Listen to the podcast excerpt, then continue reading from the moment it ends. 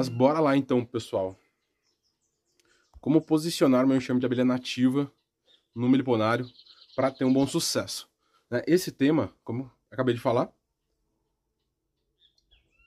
Olha lá o Nando, Bahia tá bem ensolarada, Cuiabá calor demais e um pouco de chuva. Cuiabá é quente, né, pessoal? É, e isso também está relacionado, é, vai ter a ver com o tema de hoje, né? O Brasil é um país imenso, um país realmente continental.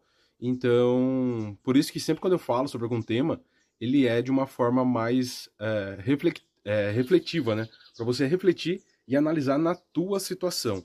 Eu estou aqui no estado de São Paulo, na divisa com o Paraná, e ainda assim o que eu falar aqui para minha região não vai ser para o estado de São Paulo inteiro e não vai ser para o Paraná inteiro. Né? Vai servir aí para a parte do norte do Paraná, a parte do sul de São Paulo, mas o sul do Paraná já é uma outra circunstância. O norte de São Paulo é uma circunstância bastante diferente. Ao norte também, né? A leste a gente tem mais Mata Atlântica, a oeste de São Paulo a gente tem mais Cerrado. Então cada ambiente vai ter aí as suas, vai ter as suas coisas para você levar em consideração na hora de posicionar os seus enxames. Então tudo que eu vou falar aqui no aspecto geral e muito importante, mas nada impede de você mudar no caminho, né? Se você já posicionou, você vai é, reavaliar como que está a situação. E essa conversa de local, ela é muito importante e ela está no diagnóstico Irapitã, que é o meu método de criação e análise do enxame. Então, quando a gente está vendo o enxame, a gente tem que analisar, ver o que, ele, o que precisa ou não ser feito com ele. Né? Muitas, coisas, muitas vezes você não vai precisar fazer nada, mas você tem que saber caso seja necessário. Então, o primeiro pilar é o pilar do local, e ele eu divido no ambiente e na caixa. Né? A caixa é o local que o enxame está em si e o ambiente é o local onde está a caixa. E isso são escolhas do meliponicultor. A caixa é uma live à parte, né? Se a gente for falar de modelos, tamanhos, é, medidas de caixa, é uma live à parte, né? Não vai ser o tema de hoje. O tema de hoje é um tema anterior até mesmo, que é o tema do ambiente. O enxame pode estar na melhor caixa do mundo, mas se ele estiver num ambiente inadequado, ele vai definhar é, em poucos dias ou semanas. Né? Tem enxame que, dependendo da situação, vai definir aí em poucos dias, já vai sofrer no primeiro dia. Então é uma decisão muito importante do meliponicultor. Na natureza, vale ressaltar que a gente vou falar muito de observação da natureza, mas na natureza é uma outra história. As abelhas fazem as próprias escolhas, muitas vezes, na maioria das vezes, boas escolhas, mas fazem também más escolhas. Porém, no meliponário, somos nós que fazemos essa escolha para ela. Ela está ali refém, então é nossa responsabilidade. Então, por isso, é, quem pretende ou quem já cria abelhas nativas tem que saber qual que é o melhor local para posicionar elas. Né? Então, primeira coisa do local é relacionada à temperatura. Né? Então, isso é muito importante, porque é, altas temperaturas podem prejudicar o desenvolvimento do enxame e até mesmo matar ele. Lá dentro, na média de todas as abelhas, gira em torno de 35 graus. Então, passando disso, as abelhas têm que resfriar. E esse processo ele não é tão fácil. Tá? Muitas vezes, quando o calor é extremo, você consegue observar as abelhas batendo asas na frente do enxame. Mas imagine algumas abelhinhas batendo asa ali, o fluxo não é tão grande. É, as abelhas saem para fora para liberar espaço, sobem para a melgueira caso tenha espaço. Mas isso, essa termorregulação para baixar a temperatura, ela é um pouco mais dificultada. Elas têm que buscar água para ajudar. Então, tudo isso dificulta e pode ser que você perca o seu enxame porque essa temperatura, ela pode passar, é, pode, a temperatura pode ficar alta por muito tempo. Né? Uma das perguntas que eu recebi é, nessa última caixinha lá nos stories é a, a onda de calor que está para chegar no Rio Grande do Sul. Como que isso vai afetar? Isso pode matar vários enxames. No ano passado, não, ano retrasado, né, na primavera de 2020, né, a gente teve agora a primavera de 2021, na primavera de 2021, de 2020, teve uma onda de calor absurda na primavera que matou dezenas de enxames no estado de São Paulo. Matou enxames na árvore. Então, dependendo da situação, não tem muito o que ser feito, né? Mas isso num caso extremo. Em casos normais, é sua responsabilidade, você pode agir para resolver isso. Então, a temperatura ali em torno do meliponário, no máximo 35 graus. 37, 38, pode ser que o enxame aguente ali, porque também tem a questão das horas do dia. Né? E quando a gente vai falar de temperatura, a única forma, pessoal, é com um termômetro. Não tem outra forma. Você vai olhar no celular, eu vejo aqui a temperatura está diferente, porque é uma medida mais ampla, nos ambientes. Eu já mostrei nos stories algumas vezes, é, tirando foto de cada conjunto de caixas. Hoje eu tenho um termômetro, seja o analógico ou seja o digital. Então cada conjunto de caixa chega a variar um, um grau e meio, dois graus, chega a variar. E isso pode determinar ali um enfraquecimento do enxame. Não, não vai necessariamente é, levar à perda dele, mas essa diferença aí de 2 graus por várias horas, por vários dias, ela pode prejudicar o enxame, né? Principalmente as crias verdes, as crias mais é, novas. Então, muita, muitas pessoas me perguntam sobre postura falhada, né? Que é um buraquinho ali na postura, postura torta, irregular. Isso pode ser devido ao calor. Essas larvas sofrem muito, morrem e as abelhas retiram. Como a força de trabalho, as abelhas estão ali, se for por pouco, se, é, é, é, se morrer pouca abelha, o enxame vai conseguir, vai conseguir passar por esse período, mas não deixa de enfraquecer. Né? Então, se você pensa em qualidade de vida do enxame, tem que se portar com a temperatura e ter um termômetro daquele. Tá? Um, termômetro, um termômetro de madeira tá ali é, 20, 25 reais. O analógico, muita gente, o digital, muita gente tem perguntado. Ele é da Xiaomi, tá? Ele é da Xiaomi. E o que acontece aqui? Ele vai ficar marcando a temperatura e umidade 24 horas. Então você chega ali com o celular depois no aplicativo, acho que é o aplicativo Mi Home é, da Xiaomi, e você consegue ter acesso a essas informações. Então, se você não passa o dia no meliponário, se a caixa não está no local onde você pode ver nas horas mais quentes do dia, como é o meu caso, né? Eu trabalho aqui, é, esse é o meu trabalho com, com as abelhas no sítio, então eu passava olhando o analógico e estava sabendo a temperatura. Mas se você não tem essa opção, colocar ali um termômetro é importante. Esse termômetro você pode ir mudando. Ah, eu quero descobrir se um local é quente ou não. Coloca lá a cobertura, a cobertura e coloca o termômetro, deixa ele lá. Não precisa nem ter a abelha, ele vai te mostrar se o enxame se o enxame é se a temperatura é adequada para o enxame ou não. Então, essa informação ela é muito importante. E daí a gente vem em, não seria técnicas, né? Mas é, coisas a serem observadas para você se proteger desse calor, que basicamente é o sol. Né? Então, para a gente se proteger do sol, antes de mais nada, muita gente fala, né? Eu falei da natureza, que a gente vai falar muito sobre a natureza, né? Eu já estou falando aqui de clima, de sol, de temperatura, mas muita gente fala também, ah, é, qual, quais são as direções que a gente encontra os enxames na mata? Né? Então, isso é, é, é um dado interessante. Algumas pesquisas já foram feitas, principalmente no Nordeste, né? algumas com centenas de enxames, outras com menos. É, dependendo da espécie, no caso da marmelada, se eu não me engano, a marmelada não tinha, ela tava, a entrada estava voltada para todos, para todas as direções, e no caso é, da jandaíra tinha mais voltada para oeste e para noroeste, que é uma medida, por exemplo, que eu não recomendo. Por quê? Porque o sol ele nasce no leste e vai para oeste, então o sol da tarde vai bater nesse local. O que difere, né? A gente tem que diferenciar a questão de um ambiente na mata onde o oco é mais. É, o oco vai ser. Vai ser mais espesso. Se esse oco estiver perto do solo, ele vai ser mais fresco. Se essa árvore. Também, eu não achei o dado na pesquisa, por exemplo, se essa árvore tinha uma copa que fazia sombra na árvore. Então, se é uma copa muito grande, não tem problema ser voltado para o oeste, né? Ele vai proteger ali do sol. Então, no meliponar, a gente que controla isso. Então, é, eu e diversos outros meliponicultores e pesquisadores recomendamos voltado para o sol nascente, porque antes de mais nada, é, o bate, vai bater no máximo o sol da manhã, se for uma cobertura reta, o sol do meio-dia está protegido, e se tiver uma cobertura atrás, que daí é muito importante, né, não adianta ser só uma cobertura reta, porque o sol ele abaixa no final da tarde e vai pegar no enxame, no período mais quente do dia. Então, isso tem que ser protegido. Por isso que vocês estão vendo aqui agora. Ó. Esse meliponário aqui, no caso, ele está voltado para... O leste está aqui, sul, ele está voltado para sudeste. Então o leste está aqui, né? Tá aqui nessa direção, onde tem um meliponário voltado exatamente para o leste. E eu tenho vários meliponários, vários conjuntos de caixas voltadas é, para noroeste e o norte também é uma boa opção. Né? Então essas questões do você se orientar no sol para buscar uma construção protegida, ela é importante porque daí você não precisa se preocupar com o sol da tarde, né? E também eu vou entrar na, depois é, nessa questão da posição do sol que ele vai mudar com é, dependendo da, da, do local que você está, né? Quem está mais ao norte do país, o sol não muda, não tem uma inclinação. Mas quem está mais ao sul, como é o meu caso, ou mais ao sul ainda, como é o caso do dos estados do sul, né, Paraná, Santa Catarina, Rio Grande do Sul, o sol ele tem uma inclinação, então ele fica mais inclinado ao norte. Então se você posicionar o seu enxame no norte, no inverno, que é o período mais frio, é interessante que pegue mais sol no enxame. Então, no, no verão vai ficar mais protegido e no inverno ele vai ficar mais exposto ao sol, que é sim muito importante. Então, o inverso também é, é importante, né? Pessoal de Curitiba, por exemplo, tem muita gente que me segue de Curitiba. Carlos, tinha uma jataí aqui que tá num local que pega muita sombra, é muito fresco. Ah, muda ela de local, tenta pegar um local que pegue mais sol.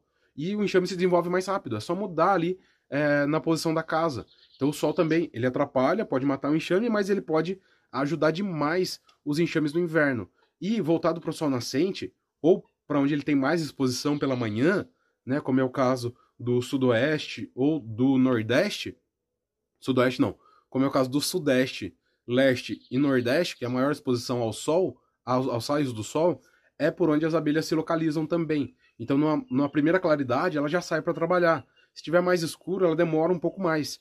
Então, esse primeiro trabalho dela já ocorre. Né? Então, já vai ocorrer esse primeiro trabalho dela. As abelhas se localizam pelo sol né? e pelo ambiente. Então, é, todas as imagens que ela tem ali, ela tem um cérebro muito pequeno, mas ainda assim muito desenvolvido. Ela consegue gravar o que está no entorno. Então, é uma árvore, é uma construção, é a caixa que está do lado, é uma a, a, a, telha que você colocou, tudo isso serve para a abelha se localizar. Então ela já sai pela manhã e os trabalhos começam é, antes. Então isso também vai ajudar no trabalho das abelhas, né? Essa questão da proteção também com relação ah, quando a gente vai falar de clima, né? A gente vai falar de sol, né? Temperatura, de vento e de chuva. Então a cobertura também é você tem que pensar na hora de posicionar o enxame com relação aos ventos. Muita gente fala, ah, Carlos, posso deixar a Jataí lado a lado? Qual é a distância que eu deixo a Jataí?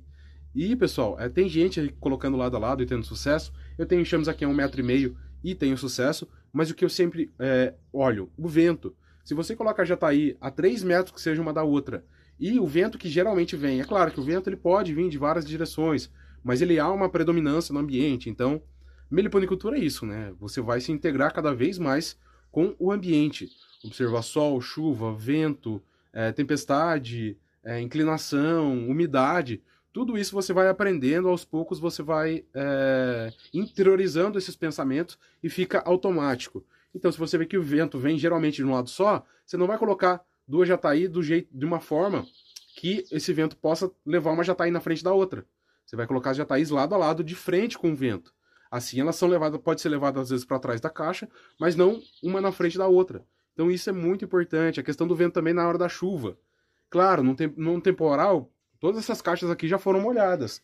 É que agora pela, pela câmera frontal aparece pouca caixa, né? Mas tem muita caixa aqui, é uma parte mais alta, e o vento vem, traz chuva e molha. Mas no geral, como tava esses dias, uma chuvinha leve, eu não posso deixar que meus enxames se molhem com uma chuvinha leve. Porque a chuva vai batendo, vai deteriorando a caixa, por melhor que ela seja. Então tudo isso tem que ser pensado na hora da construção e posicionamento dos vossos enxames. Então essa questão do sol é muito importante, porque eu já quase perdi enxame por causa disso. É, perdi enxame por quê? Posicionei ele num bom local, no decorrer, no passar do, dos meses, o sol foi inclinando, quando eu vi, eu tinha posicionado ele no inverno, quando eu vi, o sol da tarde do verão estava pegando no enxame, então eu quase perdi o enxame de tubuna por causa disso. Né? Então, é, tem que ser olhado, tem que ser acompanhado. Mas quando você faz uma construção como essa, que é o caso, aqui atrás é o paiol, né? Onde a gente guarda a ração, é, milho para as galinhas e tudo mais. Então tudo aqui é fechado, em cima é coberto. Não vai pegar o sol da tarde aqui. Então eu já fico mais tranquilo, né? O sol da manhã, ele bate, ele expõe aqui. Tinha uma árvore bem grande. Eu tenho podado as árvores da frente para que esse sol entre no meliponário. Esse sol da manhã também, ele vai ajudar, além de aquecer a caixa no inverno, vai ajudar, se houver, ele vai ajudar a secar as caixas após a chuva. Então isso é muito importante também.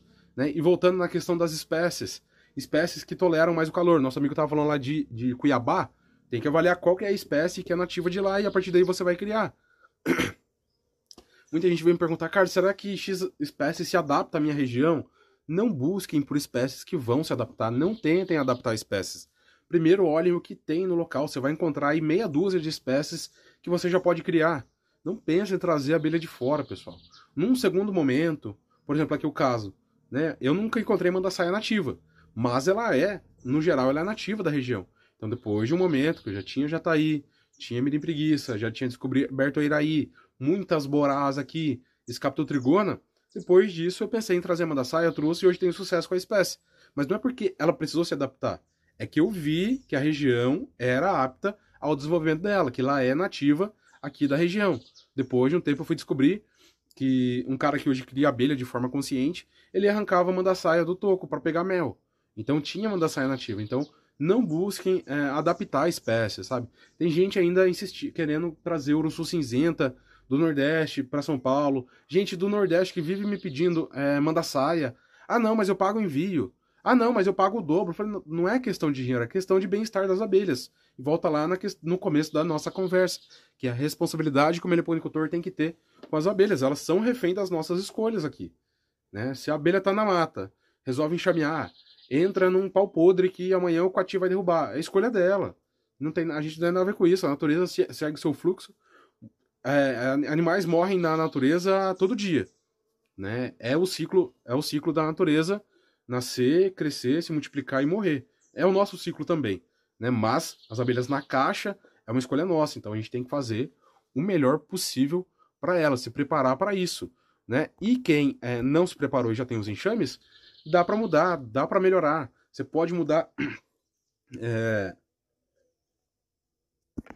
Você pode mudar uma cobertura, por exemplo, melhorar a cobertura. Se a telha está muito rente, primeiro, né? Antes de mais nada, aquilo que eu tinha voltado, Termômetro, pessoal. Não tem como saber sem um termômetro. É, muita gente me manda foto do local. Carlos, é bom? Não tem como saber. Tem que ter a informação ali da medida térmica. Então, o termômetro melhora esse local. Ah, uma outra questão. Uma outra questão. É a saída da.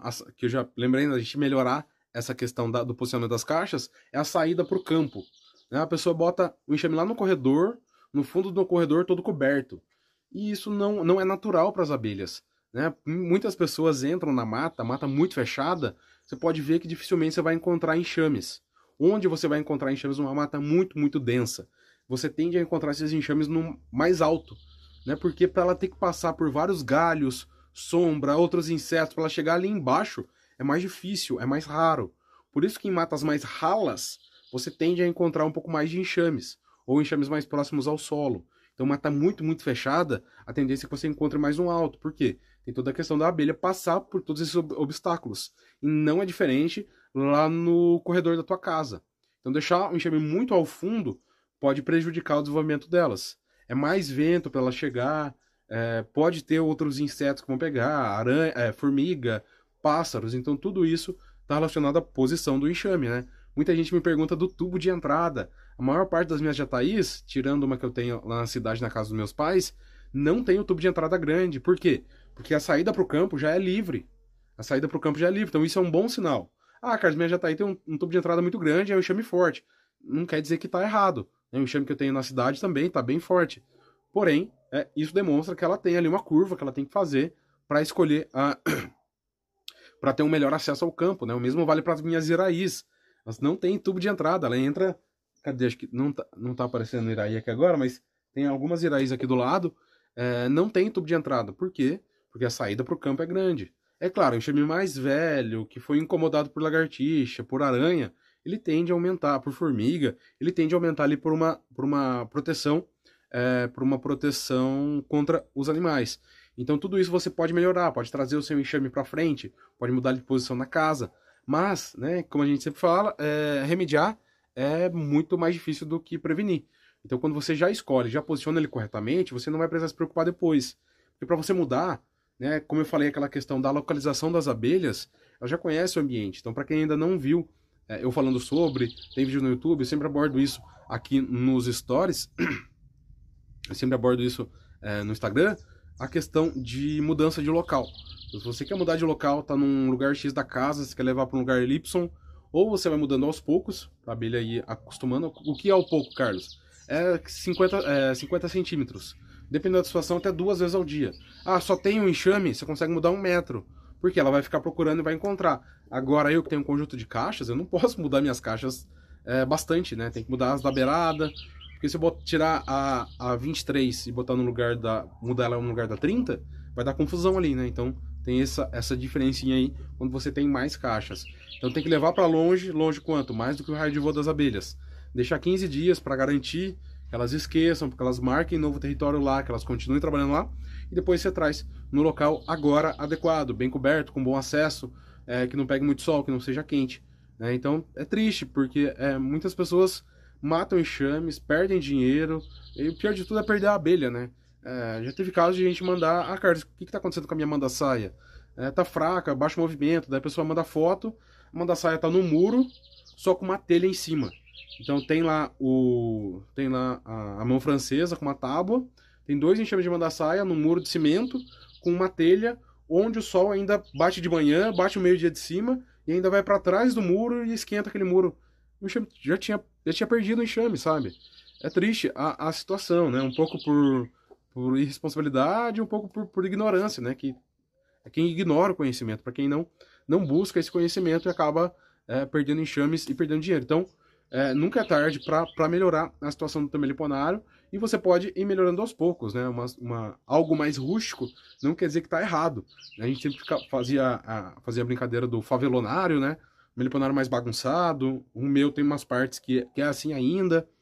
É, mas se o enxame está bem protegido, está numa caixa adequada, o, o clima não é, não, não é muito quente, as temperaturas não passam do que o enxame pode tolerar, é, tá tudo certo, né? Não precisa ser um meliponário bonito, ele não precisa ser bonito. Ele tem que ser condizente para que a abelha tenha qualidade de vida.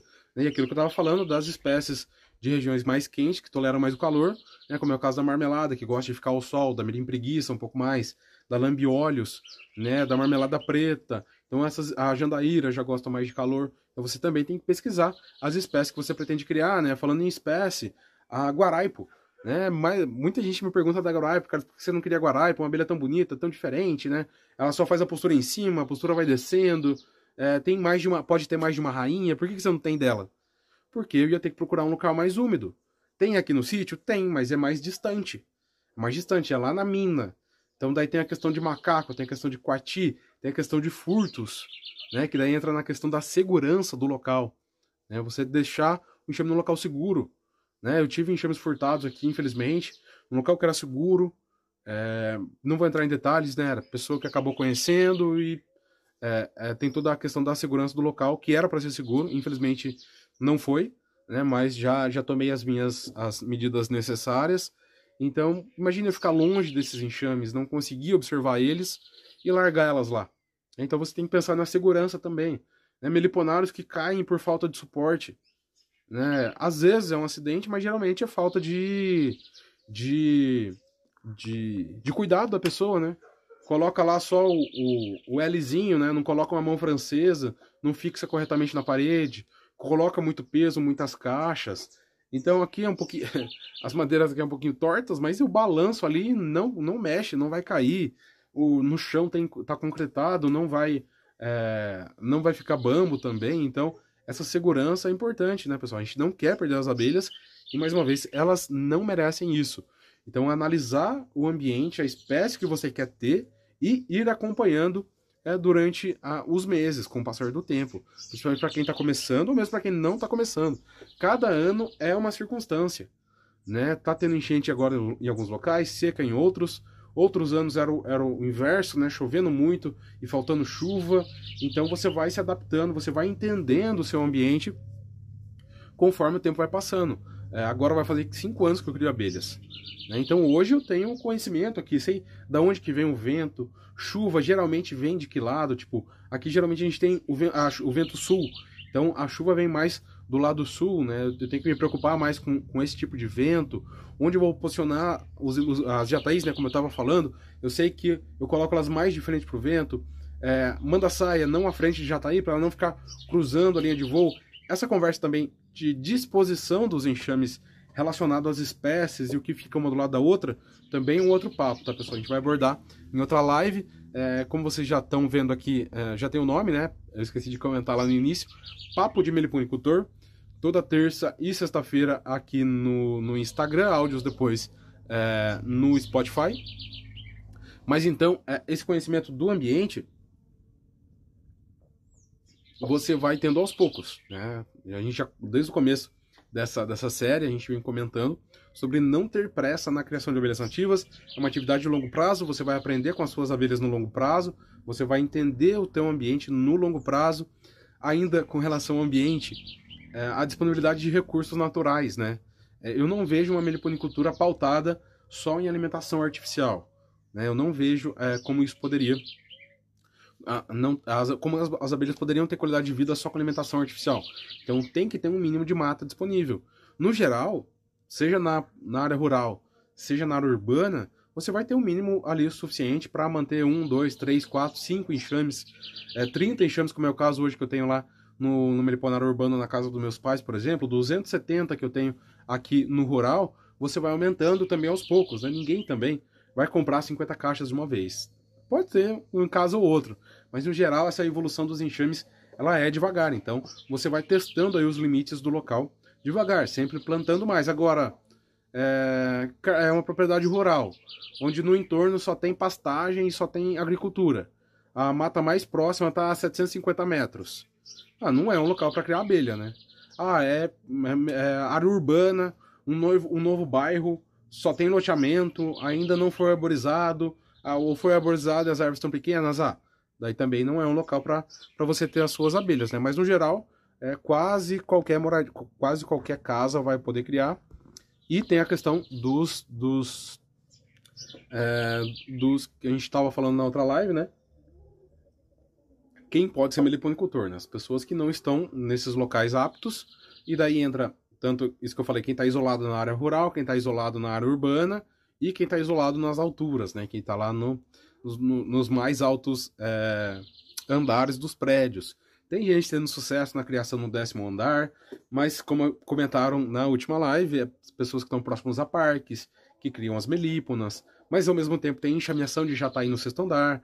Então tudo vai de teste, né? É como eu falei, onde eu morei cinco anos é, em Londrina, no, no, é, num prédio que eu morei, tinha muito vento no nono andar e não tinha mata por, por perto. Então eu não me via criando abelhas lá. Em outras circunstâncias, né, é, você pode conseguir criar as suas abelhas. Então, é, ressaltando, é sua, é sua responsabilidade escolher um bom local para o enxame, preferencialmente pro onde tem a luminosidade, é, a primeira luminosidade do dia. Então, sudeste, leste e nordeste. Para o norte também é uma boa. Aproveitar esse sol da manhã para as abelhas trabalharem e também no inverno é muito importante. Você pode mudar a sua cobertura, pode tirar uma telha no inverno, pode abrir espaço, pode ter árvores, por exemplo, na frente do meliponário ou atrás que protegem ele no verão. Chega lá no inverno você faz uma poda, ou essas árvores são árvores caducas, né, caducifólias. É, eu acho que é esse o termo, se eu não me engano, da biologia do terceiro, né? Eu fiz veterinária, não fiz agronomia, mas as árvores caducas, né, que perdem as folhas, então vai entrar mais luminosidade, vai entrar mais sol no ambiente, essa escolha da cobertura, né? Tudo isso pensado no bem-estar das abelhas. Um outra, uma outra questão, é, talvez para finalizar essa parte do ambiente, do meio ambiente, do, dos recursos disponíveis, é a água. A água. Não necessariamente precisa ter perto, tanto é que muita gente tem sucesso na criação urbana, as abelhas vão encontrar é, nas flores. Porém, em épocas secas, você deve ofertar água para as abelhas e ver se elas vão pegar. Como que oferta? Deixa ali potinhos com vários gravetos e água. Essa água não pode ficar parada por muito tempo, né, pessoal? Além de o mosquito da dengue, ela vai apodrecendo, ele vai estragando. A água parada, ela estraga. Então, é, você vai ter que trocar todo dia, mas é um período mais seco, né? Uma outra coisa também é para você melhorar o clima no curto prazo. Né? Como eu falei, melhorar a cobertura, mudar o enxame um pouquinho de lugar, é, colocar uma proteção para o sol, mas jogar água nas caixas. Você viu que está muito seco, está muito quente, taca água nas caixas. É, observando o comportamento das abelhas também. Esses dias fez 37 graus aqui, mas o zunido não estava tão grande, a movimentação delas estava normal. Por quê? Eu já observei em outras épocas mandar sair todo vapor num dia quente e seco. E eu tava achando a coisa mais linda do mundo. Falei, nossa, tô encontrando florada, tô encontrando recurso. Mas as bichinhas estavam indo buscar água para refrescar o enxame, entendeu? Então vai lá, pode tacar mangueira de água na caixa mesmo, tá? Hum, simulando uma chuva também, para encharcar a caixa. Mas como vai estar um dia quente, um dia seco, é, vai secar rápido, né? Pode secar de pinos, não vai estragar por causa disso. Então tudo isso, por exemplo, muitas pessoas é, me perguntam, ah, é melhor caibro ou tábua? Né? Os pezinhos da caixa é muito importante para ventilar por baixo. Se a caixa não tem pé, pega uma chuva e ela tá na tábua, vai ficar ali é, superfície com superfície, mais umidade, essa caixa pode estragar.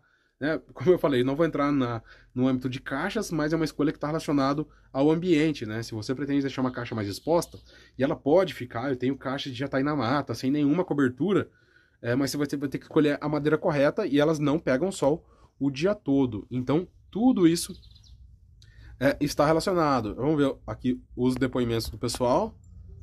Luiz Vieira, aqui em casa tirei do vento e melhorou 100% a movimentação delas. Aí, ó. Antes estava voltado para o nascer. Local lindo, mas com vento, não prestou. Exatamente, pessoal. É, o pessoal tem gente que acha. É, não gosta do tanto de dependes que eu coloco nas minhas respostas. Mas é porque realmente depende. São, é, tudo é multifatorial. É o vento relacionado com a chuva, relacionado com o clima, relacionado com a espécie, relacionado com a caixa, relacionada é, com a com a época do ano. Então tudo isso está relacionado e você vai ter que aprender a olhar multifatorialmente para a situação do teu enxame. Né? Você chega, se você chegar no médico e falar que está com dor no joelho, ele vai falar, tá, e o que mais? Não tem como você dar diagnóstico de alguma coisa só por um ponto. E é por isso que eu demorei para dar o nome e ficou reflete realmente o meu pensamento, o meu raciocínio. É diagnóstico Irapitã. São três pilares. Cada pilar a gente desenvolve numa série de pontos. Porque tudo isso deve ser analisado para você diagnosticar a situação do teu enxame, diagnosticar a situação do teu meliponário, diagnosticar o ambiente que você vai colocar a sua caixa, diagnosticar os arredores do que tem disponível para suas abelhas. Né? Os arredores vai ter, a gente vai, pode, pode falar de, de plantação com agrotóxico e de várias outras coisas. De fumaça, por exemplo. Então, o Luiz mudou o enxame de lugar e melhorou. Olha lá, o Rodrigo Mantuan. É, quase perdi o enxame que resgatei do tronco. Com a mudança do sol. É aquilo que eu falei, né? solstício de verão. Foi há pouco tempo atrás. Então agora, cada dia, o dia vai ficando mais curto. O sol vai inclinando para o norte. Né? Então é, é até engraçado isso, né? Quando começa o verão, que é a época mais quente, o dia vai ficando mais. O dia vai ficando mais curto. Quando começa o inverno, o dia vai ficando mais longo. É claro que o inverno começa no dia mais curto, né? Que é o solstício de inverno, lá em junho. É, em junho. E a partir daí o dia vai ficando mais longo. Né? Então a primavera é um dos períodos onde temos mais. Ah, primavera e verão vai ser onde tem mais sol, né? No, no final. Olha lá, o, o Rodrigo completou ali mesmo o tronco sendo bem grosso, né? Ficou exposto ao sol, pessoal. Na natureza também tem a questão da, da árvore verde, né? Uma outra dinâmica de temperatura. Tem a questão do, dos ocos que vão para o solo. Muitos ocos vão para o solo. Então, no solo, o clima é mais ameno, ele é mais controlado. Então, não tem como a gente comparar. Olha lá, o, o Luca comentando aqui que o problema do Rio Grande do Sul é o vento frio que vem do sul, né? Tanto é que é esse vento que chega aqui também, né? Então é o vento sul. Proteger os enxames desse vento, desse vento sul pode ser interessante. É claro que se ela for sair para o campo mesmo, ela vai ser afetada por esse vento. Mas ali, no ambiente que as abelhas chegam, se ficar batendo muito vento, vai atrapalhar a entrada delas na caixa, pode entrar em caixa errada, pode gerar briga por causa do vento, né? Na própria revoada das abelhas, minhas tubunas lá, revoadas lindas, e elas estão no antigo mangueiro de porco, que hoje está bonitinho, reformadinho, e é aquilo que eu falei, né? Elas sempre, esteve, sempre estiveram num bom local, mas antes era feio. É, eu não tinha tempo, não tinha dinheiro para investir, então ela ficava lá, num bom local. Hoje tá bonitinho lá, tem até vídeo da reforma lá. Foi um dia de, de, de trabalho lá meu e do pedreiro, mas a gente fez e ficou, tá bonito lá cresceu. É... Por exemplo, lá no Meliponário das Tubunas, é... então, daí, como eu tava falando, né, tem a parede que protege do vento. Então, ali na chegada da caixa, não tem vento. Agora, se elas decidem trabalhar, daí é decisão delas, né? É... mas tem mata pertinho também delas. Então, no caso das tubunas, nasceu goiabeira é... sozinha na frente das caixas. Então, eu vou podando as goiabeiras, porque goiabeira aqui, é a gente, muita gente não gosta desse termo, mas praticamente é uma praga. Então ela vai nascendo por tudo quanto é lado. Então tá lá no meio do cimento, nasceu as goiabeiras, e eu vou podando conforme o clima. No inverno eu vou lá e corto bastante, porque a goiabeira sai, a goiabeira é, nasce fácil, brota fácil. Então no inverno eu vou lá e podo todas as goiabeiras.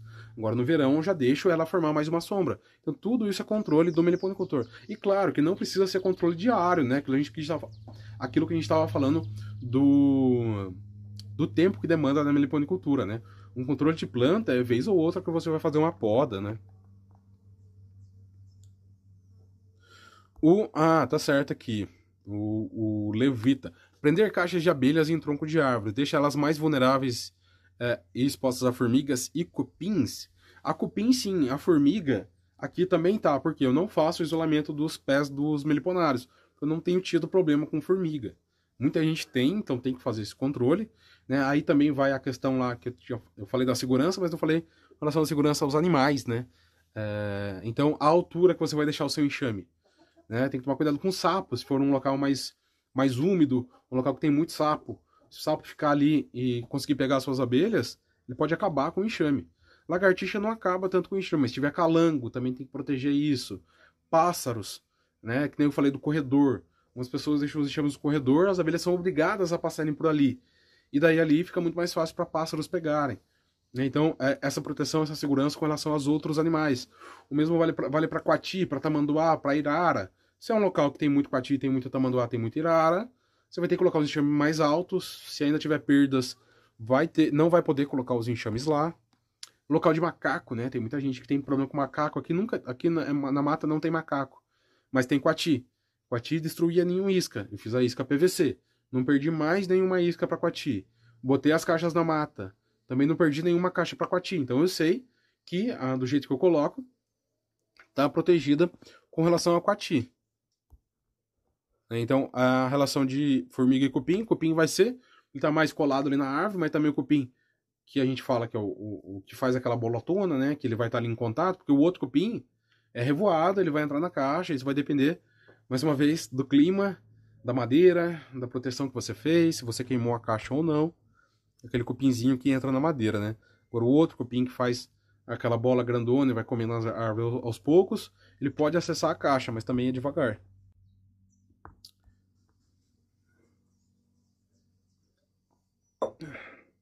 Com toda essa onda de aumento de casos, né, pessoal? Eu, eu não peguei Covid ainda, mas estou resfriado. Então minha garganta tá indo pro. Acabei tomando chuva lá em São Paulo eu tomei gelado também. Ontem é, acabei falando muito, gravei vários vídeos. A água tá acabando, mas acho que a garganta vai aguentar até o final. Dá-lhe própolis, né? Dá-lhe própolis nessa, nessa época. Aí tá um dos benefícios da meliponicultura, né? Então, dependendo também do que você quer fazer, né? Lembrei um outro ponto aqui. É tanta coisa, né? É multifatorial. É um assunto tão amplo que vai ficando, né? O local, pessoal, tem que ser é, de fácil manejo também. A gente tem que pensar no nosso manejo caso você queira manejar as abelhas, caso seja necessário. Ah, Carlos, eu quero só deixar as abelhinhas lá num bom local, que elas tenham qualidade de vida, mas eu não quero abrir, não quero manejar, só quero ver elas trabalhando. Então, você pode pendurar lá num, local onde você vai precisar de uma escada. Mas agora, ah, fazer divisões de mandar saia, divisão de mirins. Né? Então tem que ter um fácil acesso também para não ter um trabalho, não ter o perigo de você cair. Né? Então, facilitar o trabalho do meliponicultor, né? que somos nós, a gente quer. Então tem que pensar nisso, né? O caso das tubunas, por exemplo, né? Que a gente estava comentando ontem lá nos stories, a questão da defensividade. E lá na reforma, no vídeo da reforma da tubuna, é, eu passei, eu acessava os enxames pela frente. Hoje eu fiz de uma forma que eu acesso todos eles por trás. Então, numa revisão rápida, eu não preciso de roupa, não preciso de macacão. Quer dizer, roupa eu vou, né? Mas não preciso de, de roupa especial. É, é, eu vou de macacão, é, não preciso de macacão, não preciso de chapéu com tela, camisa fechada, nem nada. Vou lá, faço uma revisão rápida, vou lá, coleto um mel, vou lá, às vezes gravo um vídeo rapidinho para mandar para cliente que quer comprar enxame e as abelhas não não se estressam tanto, porque é, é natural, né? Na natureza, elas são importunadas por outros animais, principalmente na frente do enxame. Então, como a gente acessa por trás, tudo isso tem que ser pensado é, para um bom manejo. Um manejo mais rápido, um manejo é, mais organizado, Vou construir, né? Esse processo eu vou mostrar para vocês. É, vou construir os meliponários, os conjuntos de caixas lá em cima, onde eu estou construindo a minha casa e novo meliponário escola. Vou construir de uma forma que eu acesse por trás, que eu consiga ter um bom acesso, que eu consiga mostrar, né? Não vou colocar enxame é, de costa um para o outro. Né? Quem já viu aqui, quem já me acompanha aqui há mais tempo, já viu que eu não tenho enxame de costa um para o outro. Essa questão da, da parede proteger, a parede protege do sol, mas protege do vento também. Então, um meliponário mais aberto, mais amplo, onde eu tô aqui, onde pode pegar muito vento, eu não acho interessante para minhas abelhas. Tem muita gente que tem, funciona, né? Mas é, é uma escolha, né? Isso é tudo questão de escolha e avaliar a, a evolução de cada abelha, né? Não necessariamente é, ela vai enfraquecer muito, ela pode não ser tão produtiva, né? Como é o caso do colega que comentou lá, mudou a jataí de lugar e mudou a jataí de lugar, mudou 100%. Né? Cadê aqui os outros, as, as perguntas e comentários? Bastante gente passando pela live. Acha que andar muito alto acaba reduzindo um pouco o raio de, das campeiras? Vai depender. Né? Mas tem gente tendo sucesso aí no décimo, décimo segundo, décimo quinto andar.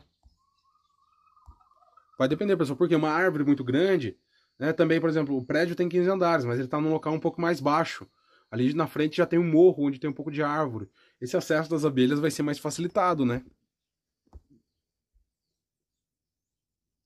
O Vida Miliponária, que tive que aspergir água nas caixas esses dias. Calor demais. Exatamente isso. E não tenho medo de jogar água, tá? Se estiver seco é, e quente, pode tacar água nas caixas. Tem gente até que coloca aspersor automático. Diminuiu com um sensor, diminuiu a umidade, já taca água nas caixas. Tem alguns locais em São Paulo e outros estados também, né, que são muito, muito quentes e muito secos. Em São Paulo, muito pela ação do ser humano, né? Região de muita cana, é, então tem local que é muito seco e acaba é, acaba prejudicando os enxames. O Vino Móveis pode colocar na parede daquela casa que tem cobertura ao redor. Ah, sim, na área você pode colocar o fundo. Aqui, ó, deixa eu ver. Aqui eu tô uns, até a cobertura, né? O como que eu vou falar? Da onde tá as caixas para saída tem 3 metros. Pode ser 5? Pode, não vai prejudicar tanto. Agora, se for 10 metros para passar por debaixo de uma cobertura, isso vai ser vai, vai é, atrapalhar elas, né? Caixa grossa no sol faz mal? Não, ajuda a proteger, tá? Só que não protege tanto também. Isso, Rodrigo, lembrou muito bem aqui, ó. Ah, não, eu comentei já das plantas, né? Que ele resolveu o problema do tronco colocando plantas, né? Você pode trazer plantas para o miliponário, né? Ah, não tem espaço para plantar uma árvore, coloca ali plantas, né? Questão do local também, pessoal. O solo né, se ele é 100% é, impermeabilizado ou não. Né? Não tem problema se é 100% impermeabilizado. A questão é se bate sol no, no piso e reflete, né? O calor ele reflete, o cimento ele reflete o calor e ele pode refletir para as caixas. Então, mais uma vez, tem que ter o termômetro para saber. Esse, e outra, não adianta ser só na pelo que você está achando, né? Esses dias eu estava achando que estava muito quente, estava 32 graus. Outro dia eu achei que não estava tão quente, estava 37. Então essa percepção da gente acaba mudando com a roupa, com a umidade. Você vai se acostumando também. Saiu do inverno, entrou o verão, a gente vai se acostumando, né? Então tem que ter medida exata, tem que ter o termômetro. Várias plantas espontâneas também ajudam. Enxames do muro, né? A gente vai encontrar enxames do muro aí. É... Uma, uma duvidazinha rápida, tem um enxame no muro, não entrou na escapete. Como eu faço para capturar?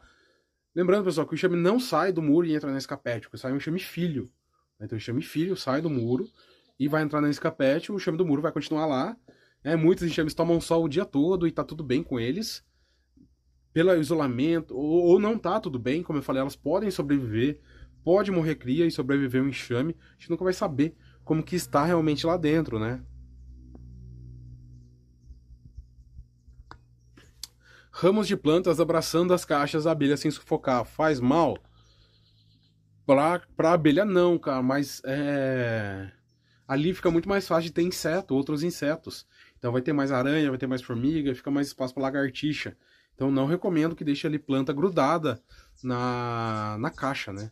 Algumas pessoas também colocam, fazem alguns esquemas onde ficam, bota uma caixa, né? Bota ali um retângulo na parede e bota uma caixa dentro. E ali fica só pequenas frestas isso também vai acarretar o acúmulo de outros insetos, de, de lagartixa, né? Fica mais fácil. Se tiver mais aberto, né, como é o caso aqui, a lagartixa não tem tanto espaço, ela, ela não fica exposta, né? Então tudo isso tem, tem que ser olhado. Posso instalar na varanda na entrada da minha casa? Pode, varanda aí do, do segundo andar é, tende a ser tranquilo, né? Mais uma vez, vai depender dos ventos, da chuva, da espécie, né? As espécies mais robustas vão trabalhar mais no vento, não vão se preocupar, não vão, não vão ser tão afetadas nessa nessa questão. Excelente, enxames em potes de barro. É, vai entrar na conversa da caixa, mas é, pode bem como pode mal. Esse tempo atrás eu vi gente, uns três anos atrás, tinha um cara fazendo testes e não postou os resultados. Por quê, né, pessoal? O barro ele pode, pode sair a umidade, ele pode ficar muito seco. Eu tinha mandado saia em, caixa, em coisa de barro, não estava muito legal, não. É, pode ser que a gente, outras pessoas tenham experiência de um microambiente mais úmido, então é, eu não tenho visto muitas pessoas com vários enxames em caixa de barro, não. Mas daí, como eu falei, a conversa para caixa, a gente pode falar sobre caixa de vermiculita, caixa de cimento, numa outra live, tá?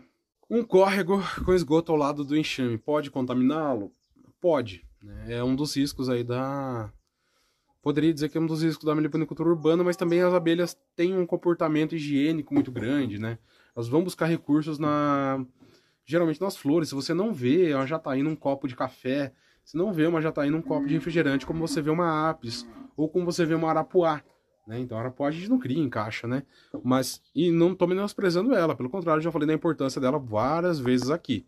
Né? Mas no caso, as, no geral, as abelhas buscam bons recursos, buscam uma boa água, buscam é, um néctar de qualidade, vai ter, né? Agora, a poluição das cidades grandes, eu não vi estudo mostrando isso. Teria que pegar o estudo, analisar o mel, a composição do mel, o estoque de pólen, como que está a questão da cera, dos enxames, mas principalmente né, o mel. Então, recapitulando, primeiro pilar do diagnóstico Irapitã, divido ele em dois, o ambiente e a, a caixa. Hoje a gente está falando do ambiente. Ele não pode ser muito quente, porque a temperatura interna ela é de 35 graus. Passando disso, as abelhas vão ter que abaixar. Algumas espécies toleram temperaturas mais altas, como é o caso de marmelada, das friasiomelitas, né? Marmelada amarela, marmelada preta, a própria lambiolhos, a milho preguiça, são espécies que toleram o, a temperatura mais alta. Tanto é que, por exemplo, o mel delas é um mel muito mais denso, né? então esse mel ele não vai se liquefazer, a cera é mais grossa, essa cera não vai derreter tão fácil. Então tudo isso já são espécies mais adaptadas. Então observar a espécie, mas levem para si 35 graus. 37, 38, dependendo do comportamento das abelhas, está tudo certo. Chegou em 40, talvez você vai ter que jogar água na caixa, vai ter que melhorar o ambiente, colocar mais plantas, melhorar essa cobertura. E sempre, sempre, sempre tendo um termômetro pessoas fazem investimentos. É... Mandam trazer cinco bugias a 800 reais cada, colocam ali 4 mil reais e não compram um termômetro de 25, um termômetro de 40 reais. É um absurdo. É uma falta de parâmetro. Não buscam conhecimento, né? Investem 4 mil reais em, em cinco enxames e não buscam conhecimento de como manejar, do local que ela precisa. Então, é, é, é, algo que não faz sentido, né? O custo-benefício de um termômetro é, é, é imenso, é vai durar a vida toda, menos, menos aquele termômetro de plástico branco. Por isso que eu vendo o termômetro de madeira. E aquele de plástico, pessoal, dá um ano, ele pururuca tudo. Esses dias quebrou dois aqui, que eu, eu fui tirar ele, fui tirar ele do preguinho para ver, ele, ele, ele despedaçou na minha mão. Então, de plástico não comprem. Ele é barato também, mas não comprem. Comprem o de madeira, tá? É, então, é, ter a, essa, essa, essa noção da importância, é, é, acompanhar a temperatura e agir se necessário. Né? Não está errado, você tem que mudar o seu enxame. Né? A gente tem que. Já secou a garganta aqui. A gente tem que é, garantir qualidade de vida das abelhas. Nós somos é, responsáveis por ela com relação ao sol. Preferivelmente para o sol nascente, assim você vai proteger ele do do sol poente, que é o sol da tarde, que vai esquentar mais o enxame. O clima já está quente, na sombra já está quente. Se pegar sol, é mais quente ainda. E ele vai proteger se tiver uma parede ali, uma proteção, uma árvore, qualquer coisa que seja. Né? Se for no meliponário reto, só com uma cobertura reta, esse sol ele pega de manhã, ele esquenta as caixas, de tarde, aqui na, aqui na câmera vai ficar invertido, né? Mas acho que eu, acho que eu estou fazendo certo. Vocês estão entendendo? De tarde ele vai pegar inclinado de novo nas caixas, vai esquentar a costa das caixas. Então, é, tem que ser por isso que a maior parte dos meus meliponários são protegidos. O que é aberto tem um imenso pé de limoeiro ali que eu estou vendo aqui agora. E a, a, árvore de siriguela, né, que tampa isso, né. As plantas são aliadas às abelhas nessa termorregulação do ambiente. Ambiente também cuidado com o solo impermeabilizado. Se o sol pegar nesse enxame, pode refletir e aquecer as caixas. A umidade é muito importante. Fumaça de churrasqueira também, não. Vez ou outra. A fumaça que sai mais ampla, aquela que você está acendendo a churrasqueira. Deu até fome agora. aquela que você está acendendo a churrasqueira e faz um pouco mais de fumaça e ela já se dispersa, isso não vai afetar as abelhas. Mas se ela ficar diretamente recebendo a fumaça, daí não, né, pessoal? O gás carbônico vai matar as abelhas lá dentro. Ah, e com relação ao posicionamento das caixas, é isso, pessoal. É, monitorem, aprendam com seus enxames, entendam o clima, não tenham pressa, vão observando aos poucos cada chuva, cada seca, é, cada frio que vier, vai vendo como as abelhas se comportam. Meliponicultura é uma atividade, um jogo de longo prazo.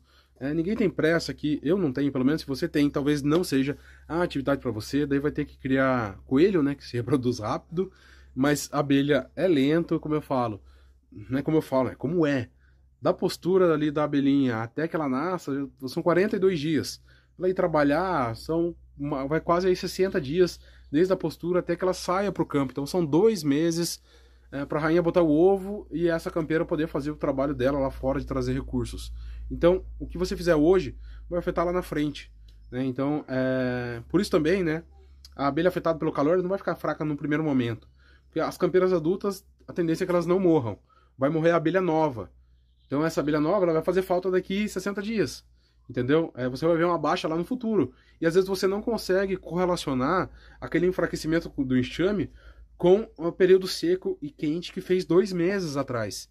Então é importante ter essa visão ampla, né? Lá no outro pilar, que a gente vai abordar em outras, outras lives, é, em outras conversas, é o pilar da força de trabalho. Então eu divido lá na postura, nas campeiras. É, as campeiras, né, que são a, a postura, é, são as campeiras do futuro. Né? Então é, tudo isso tem que ser muito bem observado. Então lembrando, é, live toda terça e sexta, meio-dia, aqui no Instagram, Papo de Meliponicultor. É, não percam e eu sempre vou estar avisando aqui nos stories. Por hoje é isso, pessoal. Muito obrigado a todos que participaram. Um abraço e até a próxima.